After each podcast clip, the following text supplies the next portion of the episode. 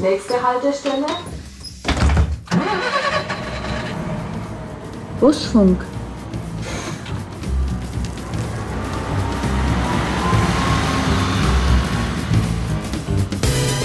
Eins der letzten Rätsel der Menschheit. Bringt es was am Fahrscheinautomat, wenn er die Münze nicht nimmt, die Münze an dem Automaten zu reiben? Fahren die Kollegen tagtäglich unfallfrei und das ist die Ausnahmesituation. Aber auch für diese Ausnahmesituation ist eben gesorgt. Hallo, ich bin der Christian, ich bin für dich jetzt als Erstbetreuer mit da. Ja, ganz herzlich willkommen zum Sommerbusfunk mitten im August. Stefan Meixner hier. Moderator und Busfahrer, Mitarbeiter der VAG und Gastgeber meines kleinen Busfunks hier mit interessanten Menschen, nicht immer, aber meistens aus der VAG. Heute lernt ihr jemanden kennen, der euch das Leben retten kann, wenn ihr am Badesee seid. Ich hoffe mal, ich weiß ja nicht genau, wie das Wetter jetzt ist in dem Moment. Fest steht, gerade sind Sommerferien in Bayern.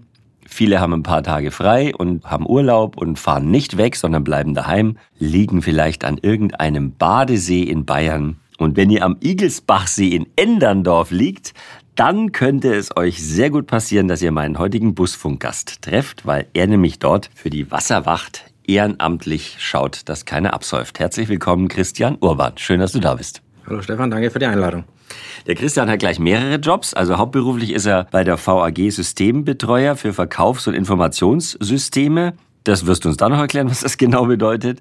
Ähm, er ist aber außerdem für die VAG ehrenamtlicher Erstbetreuer, darüber werden wir auch gleich sprechen. Und er ist ehrenamtlich technischer Leiter bei der BRK Wasserwacht in der Ortsgruppe Schwabach. Ganz schön viele Ehrenämter hast du.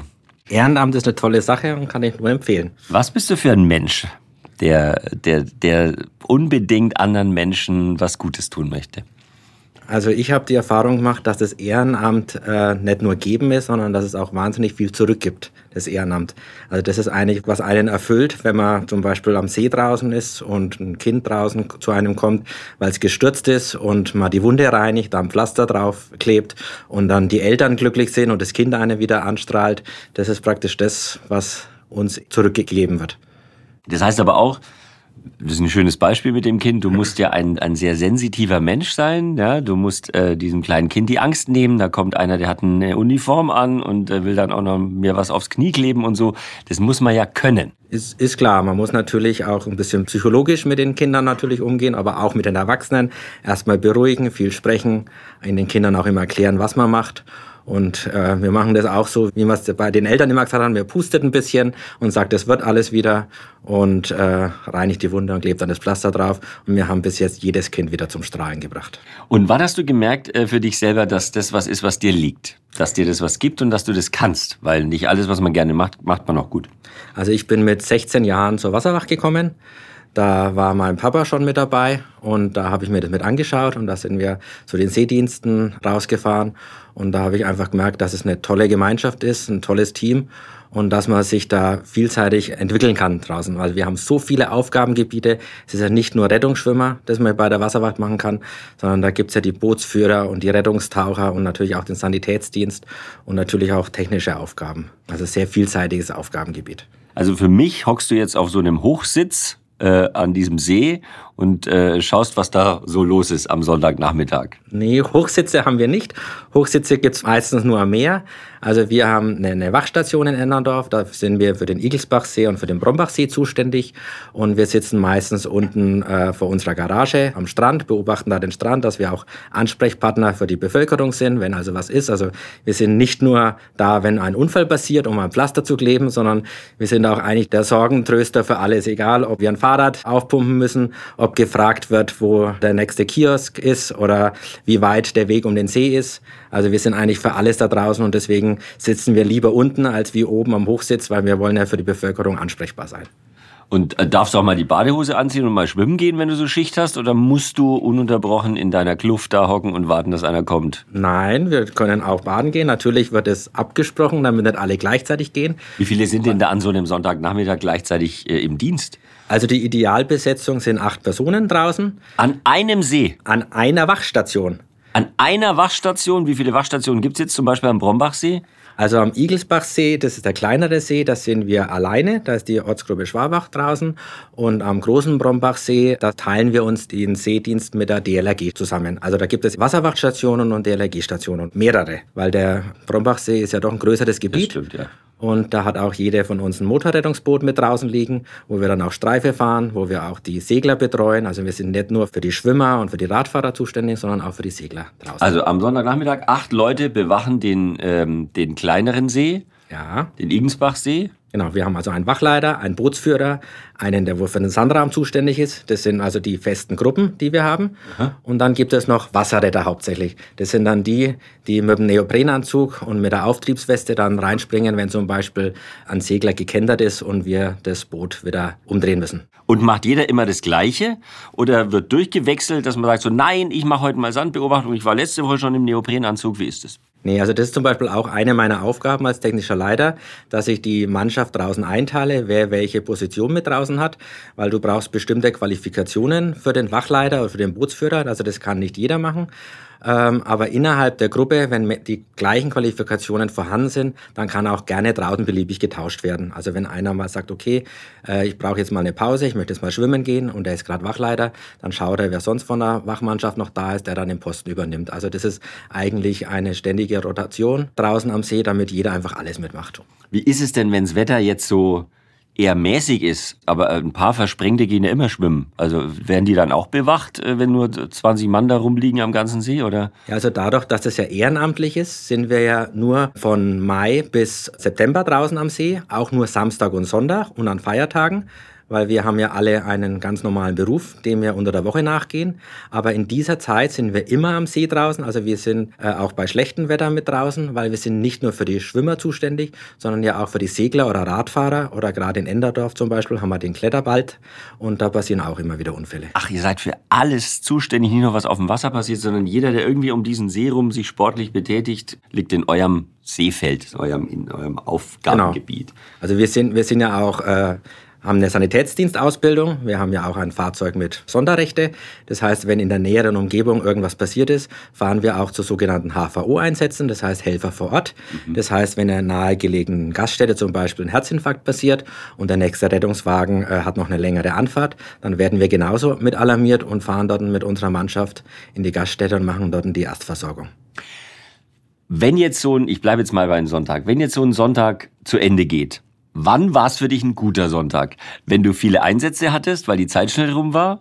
Und es jetzt, um Gottes Willen, wir reden jetzt nicht über Todesfälle, sondern alle sind heile. War es dann ein guter Sonntag oder ist es ein guter Sonntag, wenn du nichts zu tun hattest und niemand geweint hat und keine Hilfe brauchte? Also ein guter Sonntag, sage ich hauptsächlich immer, ist, wenn meine Mannschaft gesund wieder nach Hause kommt. Das ist für mich gerade als technischer Leiter wirklich immer am allerwichtigsten, wo ich darauf achte. Schaut, dass äh, ihr gesund wieder nach Hause kommt. Wir haben ja öfter mal vermisste Personen, dass wir die alle wieder gesund haben, dass wir alle gut versorgt haben. Dann ist das für mich ein guter Sonntag gewesen. Wie lösen sich solche, solche Sachen meistens auf, gerade mit vermissten Personen am See? Wie lösen sich diese Fälle in, sagen wir mal, 90 Prozent auf?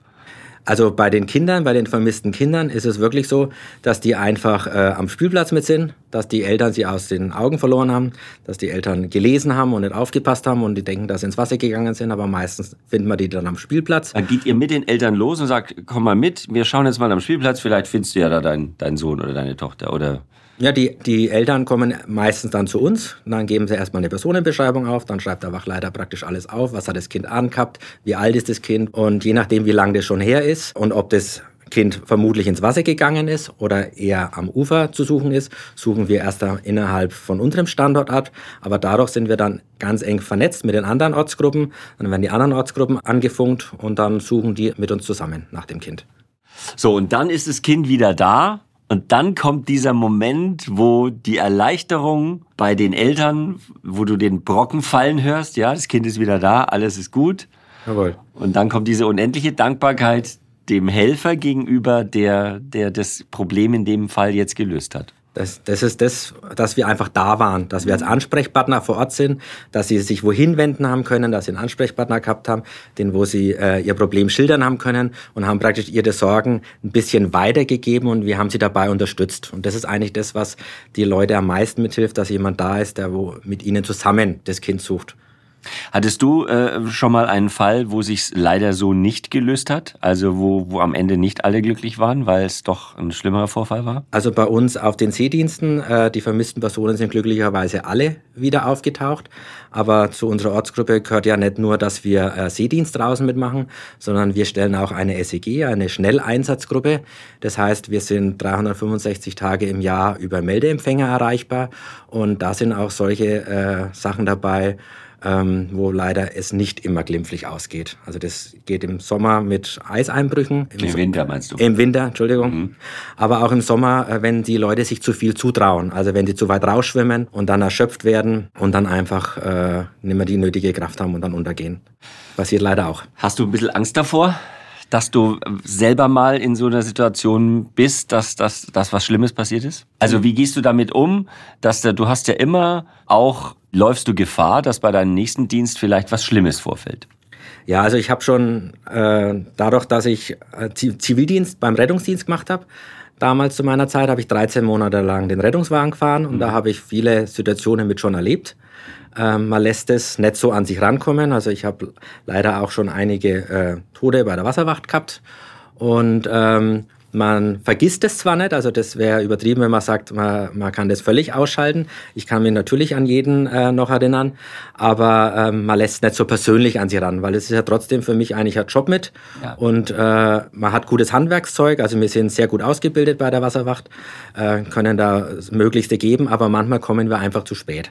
Und wir haben viel mehr positive äh, Erlebnisse, wesentlich mehr, als wie die paar negativen. Die können aber auch dazu und die müssen auch gemacht werden. Ja, klar.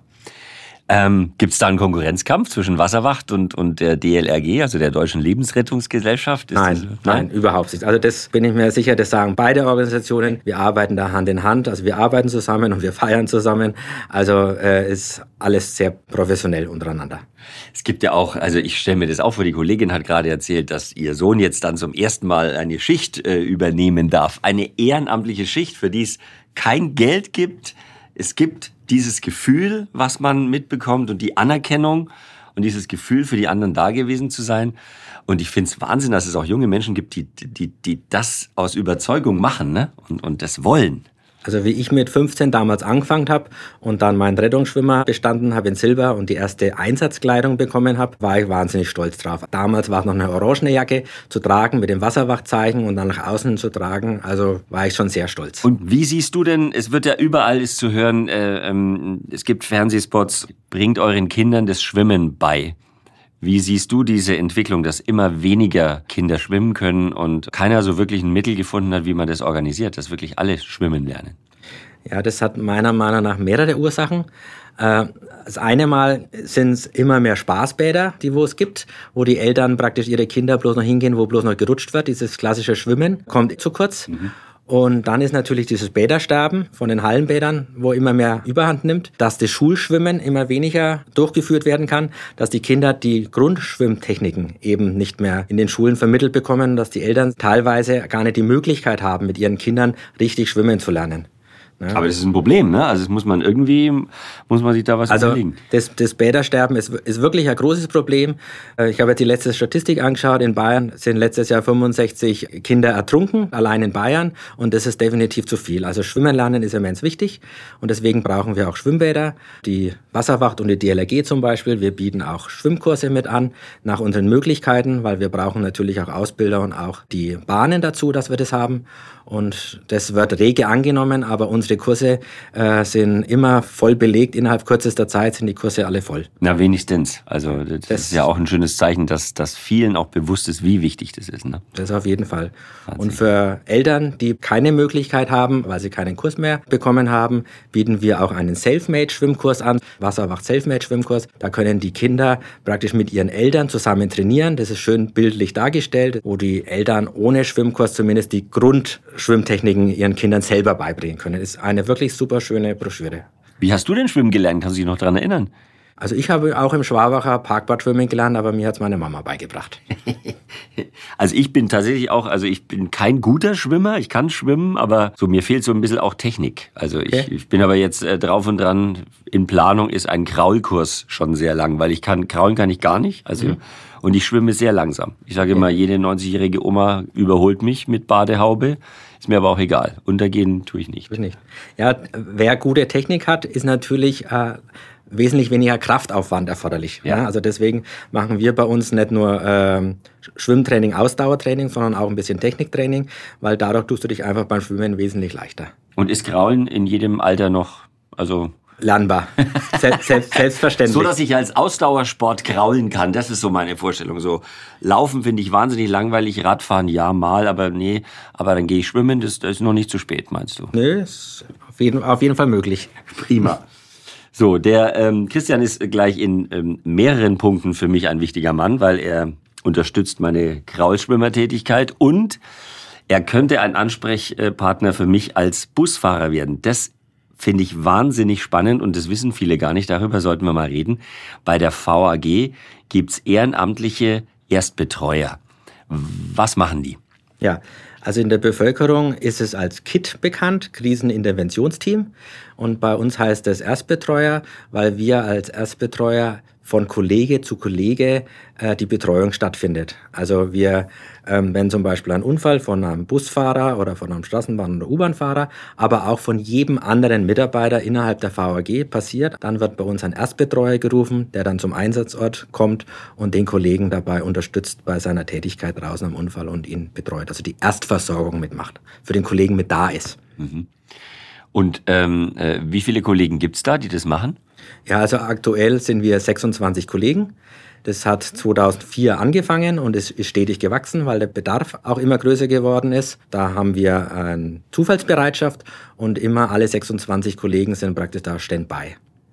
Die sind immer Standby, Tag und Nacht. Ja, Wann also immer ein, ein Kollege irgendwo bei der VAG Hilfe braucht, ist hoffentlich einer der 26 Erstbetreuer da und kann helfen, weil es ist ein Ehrenamt. Also das, die Rufbereitschaft ist ehrenamtlich, also die 26 Stück, die haben alle ihr, ihr, Handy zu Hause und wenn so ein Einsatz kommt, dann werden die von uns von der Leitstelle alarmiert. Das geht elektronisch über den PC. Dann werden alle 26 angerufen und einer von den 26, der als erster praktisch den Anruf entgegennimmt, weil er äh, gerade Zeit hat, hinzukommen, muss einen PIN eingeben und dann bekommt er den Auftrag und die Einsatzdaten übermittelt. So, und wie geht ihr dann vor? Also dann äh, fahrt ihr zu der Stelle hin und also, was, was machst du dann? Also das, die Alarmierung, wie gesagt, geht ja über, über einen Rechner. Das ist eine automatische Sprachansage.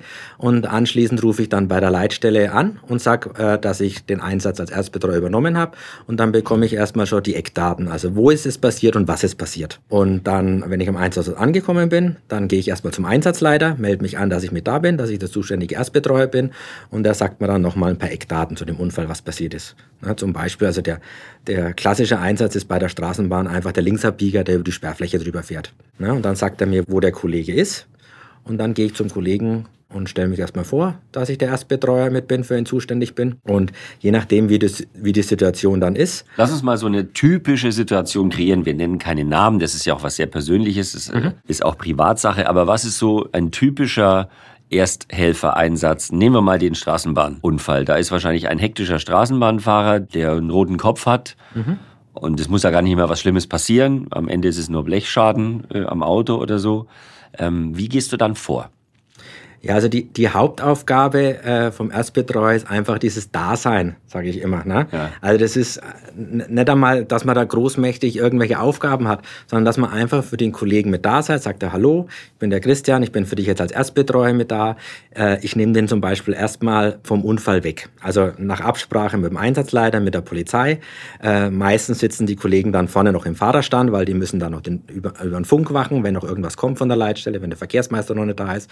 Entweder geht gehe ich dann in das Verkehrsmeisterauto oder ich gehe einfach mit ihm in die Straßenbahn ganz nach hinten in das letzte Wagenteil, dass er erstmal aus dem Blickfeld von dem Unfall weg ist. Weil wenn vorne praktisch gerade noch der Abschleppdienst zum Beispiel das Auto abschleppt oder da irgendwas arbeitet, damit er erstmal äh, die visuelle Situation nicht mehr sich verändert, sich verändert dass keine ne? Blaulichter und alles Mögliche sind, sondern dass man mal wieder zur Ruhe kommt, erstmal so geistig. Genau. Ja. Und ihn auch einfach mal abschirmen von allen, weil oft sind dann viele Leute drumherum und so, dass ich einfach mit ihm alleine bin. Ja. Ne? Und dann bin ich einfach nur für ihn da erstmal. Ja, und, und, und, und aus der Erfahrung daraus sprudelt es aus den Leuten raus. Also fangen die sofort an, ich habe gar nichts und dann fährt er da rüber und so weiter. So stelle ich es mir vor. Das ist genau das, dass es alles gibt. Es, Aha, es, okay. gibt es gibt den Kollegen, der ist total in sich gekehrt. Da sitze ich einfach bloß neben ihm und bin da. Und dann gibt's die Kollegen, die ganz aufgeregt sind. Also die sagen, ja, ich habe schon ganz lange geklingelt und der ist trotzdem drüber gefahren, aber ich habe es einfach nicht mehr da bremst. Ne? Und du weißt ja, äh, der schiebt, weil das ist nämlich ein großer Vorteil, warum das Erstbetreuersystem bei uns, bei den Fahrern einfach so gut ankommt und etabliert ist, weil es eben alles Kollegen sind, die wo da fahren. Also ich habe selber eine äh, Straßenbahnberechtigung und wenn ich halt zu einem Kollegen komme, der wo äh, Straßenbahn mitfährt oder auch Schienenfahrzeuge, äh, dann weiß er einfach, ja, ich weiß, das sind einfach 40 Tonnen, die Straßenbahn schiebt. Ne? Wenn ich Ja. den Hebel nach hinten ziehe, äh, dann kommt die einfach nicht sofort zum Stehen. Du bist vom Fach, du weißt, Genau. worüber der da spricht in dieser Ausnahmesituation. Genau. Und das merken die Kollegen einfach, als wie wenn es einem externen erzählen. Und von Kollege zu Kollege ist das Gespräch immer ganz anders. Und einige strudeln aus sich raus Ja. und andere sind eher in sich gekehrt. Und da geht's dann um ganz banale Sachen, dass ich am Anfang einfach mal dabei bin. Wenn die Befragung von der Polizei stattfindet, dann setzen wir uns als Erstbetreuer damit rein, unterstützen ihn einfach, sind mit da, tun dann je nachdem, wenn er selber verletzt ist, begleiten ihn mit zum Arzt. Ne? Äh, Wenn es innerhalb der äh, normalen Regelarbeitszeit ist, da es ein Arbeitsunfall ist, gehen wir dann auch noch zum Betriebsarzt mit ihm, ne, wickeln das mit ab, sind einfach von Anfang an bis zum Schluss dabei. Und mein Einsatz als Erstbetreuer endet dann meistens eigentlich, wenn ich ihn nach Hause mitbringe. Oft sagen dann die Kollegen, ja, wäre toll, wenn du äh, noch mit mir nach Hause gehst und meinem Angehörigen das erzählst dann. Also ich war schon ganz viel bei den Kollegen dann zu Hause im Wohnzimmer gesessen, habe noch mit denen Kaffee getrunken und äh, habe das nochmal den Angehörigen erzählt, den Vorfall, auch den weiteren Ablauf geklärt, weil er muss dann meistens am nächsten Tag nochmal zu seinem Sachbearbeiter gehen, die Unfallmeldung schreiben und das ganze Prozedere, wo ihm abläuft. Und da habe ich halt auch den Vorteil, dass ich schon 30 Jahre eben in der Firma bin. Man kennt die Sachbearbeiter, man kennt die Leitstelle, weil es sind halt viele Punkte zu absolvieren und da sind wir einfach für den Kollegen mit da. Und das finde ich wirklich eine tolle Sache und wird auch super angenommen. Und das ist wieder das, wo wir ganz angefangen haben mit dem Ehrenamt, was da zurückkommt, warum man so ein Ehrenamt macht. Man macht es für einen Kollegen und ich repariere auch Fahrkartenautomaten und bin oft an der Straßenbahnhaltestelle und dann sehe ich öfter mal einen Kollegen vorbeifahren, der dann klingelt und winkt und ah, servus Christian und da merkt man, ihnen hat die Betreuung gut getan. Sie waren froh, dass die Firma einen Kollegen stellt, der wo ihnen zur Seite steht. Ja. Also, es nimm's mir nicht übel, aber ich hoffe sehr, dass ich dich und deine Kollegen nie brauche als Busfahrer. Ähm, mein Kollege gestern, kann ich dir einen aktuellen Fall erzählen, dem hätte es vielleicht gut getan. Ähm, ich habe gestern einen, den Kollegen in der Schicht abgelöst und der hat mir den Bus übergeben und war auch ganz aufgeregt und hat gesagt, ihm ist gerade ein alter Mann äh, mit dem Fahrrad, das er geschoben hat, in der Baustelle einfach so vor den Bus gelaufen. Ähm, und der, der, das war so ein Fall, aus dem sprudelte das förmlich raus. Also wir hatten jetzt eigentlich auch nicht viel Zeit, weil ich muss ja gleich weiterfahren. Das war an einer Haltestelle. Der Bus war halb voll mit, mit Gästen. Aber so weit war ich Erstbetreuer, dass ich mir gedacht habe, nein, dem höre ich jetzt zu. Dann haben wir halt drei Minuten Verspätung, aber dem, ich lasse ihn jetzt erzählen. Und er hat dann halt erzählt, dass, es, dass er noch die Daten aufgenommen hat von einer Zeugin, nur zur Sicherheit. Das war ihm ganz wichtig.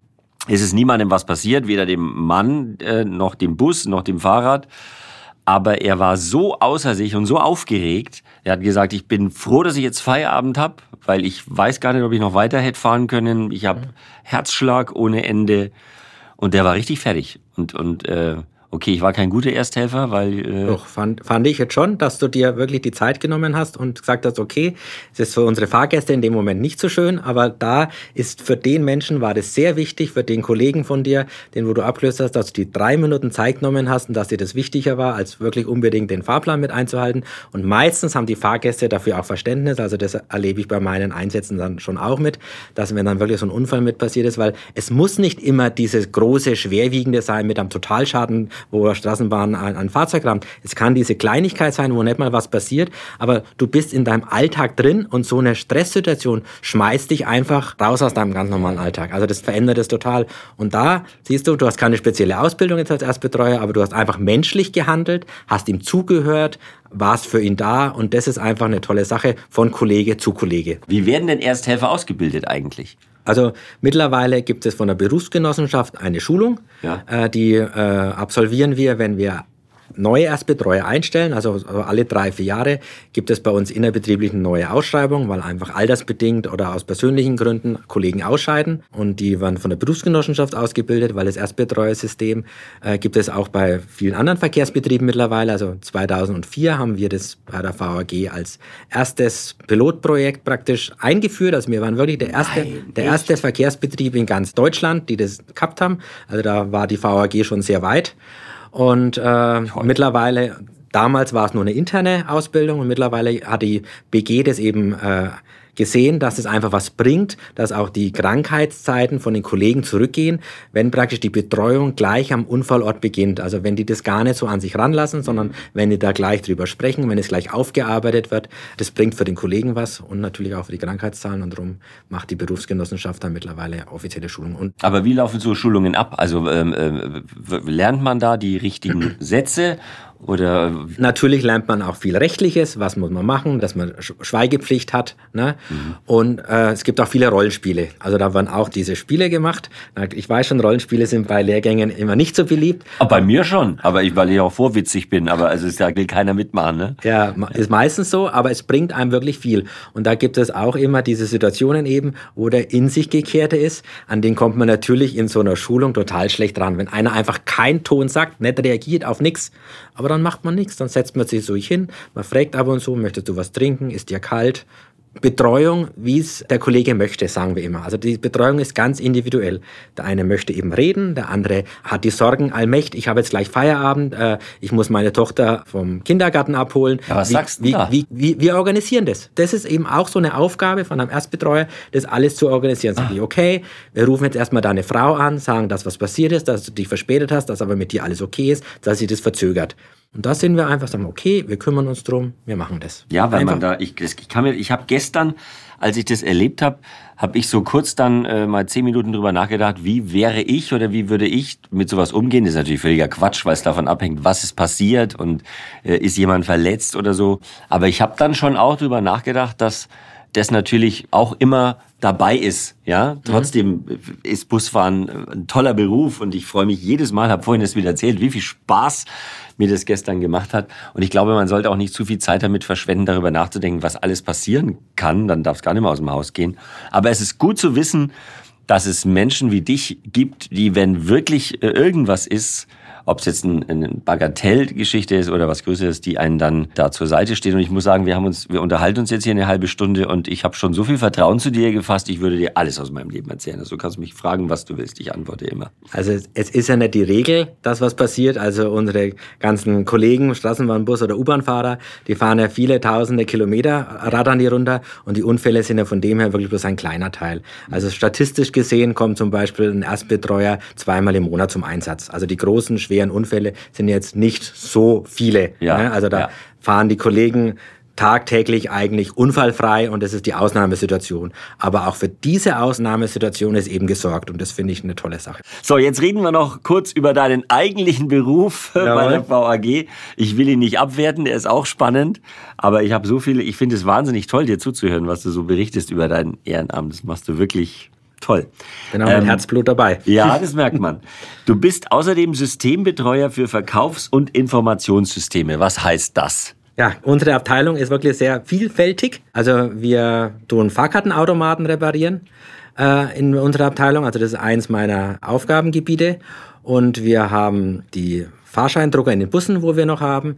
Wir haben die äh, DEFIS-Anzeiger, das ist dieses dynamisches Fahrgastinformationssystem, das auch bei dir an, an, den, an der Haltestellen ist, wo es zeigt, wann der nächste Bus oder die nächste Straßenbahn mitkommt. Ja. Ist es auch das Imbus? Das ist auch Imbus. Mhm. Das ist auch Imbus äh, sind auch die Bildschirme, wo praktisch das Fahrgastfernsehen äh, ist. Mhm. Das ist alles, was unsere Abteilung betreut. Dann haben wir noch die Entwerter bei uns Und äh, auf was ich mich jetzt mittlerweile spezialisiert habe, ich bin mittlerweile zehn Jahre in der Abteilung. Wie ich vorhin ja schon mal gesagt habe, war ich vorher in der Straßenbahn. Äh, seit fünf Jahren bin ich für die Zutrittskontrolle zuständig bei uns. Im Haus oder was? Im Haus. Also wenn du mit deinem Dienstausweis zum Beispiel an der Endhaltestelle äh, in den Pausenraum gehst, dann hältst du ja deinen Dienstausweis an diesen Kartenleser mit hin. Jawohl. Und dann geht die Türe mit auf, und damit du praktisch berechtigt bist, äh, in den Pausenraum reinzugehen. Eins der letzten Rätsel der Menschheit. Bringt es was am Fahrscheinautomat, wenn er die Münze nicht nimmt, äh, die Münze an dem Automaten zu reiben? Nein, definitiv nicht. Es bringt nichts. Das ist ein Irrglaube, dass das was bringt, weil man wirft mehrere Münzen ein, ein, zwei Münzen fallen durch und die, wo durchfallen, die nimmt man und reibt sie und wirft sie dann ein. Aber der einzige Effekt ist, dass wir Zeit vergehen lassen zwischen den Münzeinwurf. Also die Kunden werfen die Münzen oft zu schnell ein, weil es halt einfach schnell gehen muss, weil die U-Bahn kommt, weil der Bus kommt, sondern der Automat braucht auch ein bisschen Zeit, um die Münzen zu erkennen. Und wenn die zu schnell aufeinander folgen, dann erkennt er die nicht und dann fallen die durch. So viele, die das jetzt hören, werden sagen, ah, so ein Geschmarri, ich habe schon so oft gerieben, da war ich auch nicht zu schnell, das hat immer funktioniert. Aber du weißt es äh, aus der Erfahrung, also ich glaub's dir. In Zukunft, wenn irgendein Automat die Münze nicht nimmt, dann werde ich es mit sanftem Einwurf nochmal probieren. Wenn man so mit, wenn man es mit Gefühl reinwirft. Das ist alles ein Schmarrn, ne? Das ist ein technischer Vorgang. Genau. Unter die Kategorie die lustigsten Pannen am Fahrscheinautomaten äh, fällt auch die Geschichte mit dem gefalteten Geldschein. Ja, also es kommt öfter vor, als man denkt, dass also wirklich die Geldscheine gefaltet werden und in den Schlitz reingesteckt werden, wo eigentlich die Münzen reinkommen.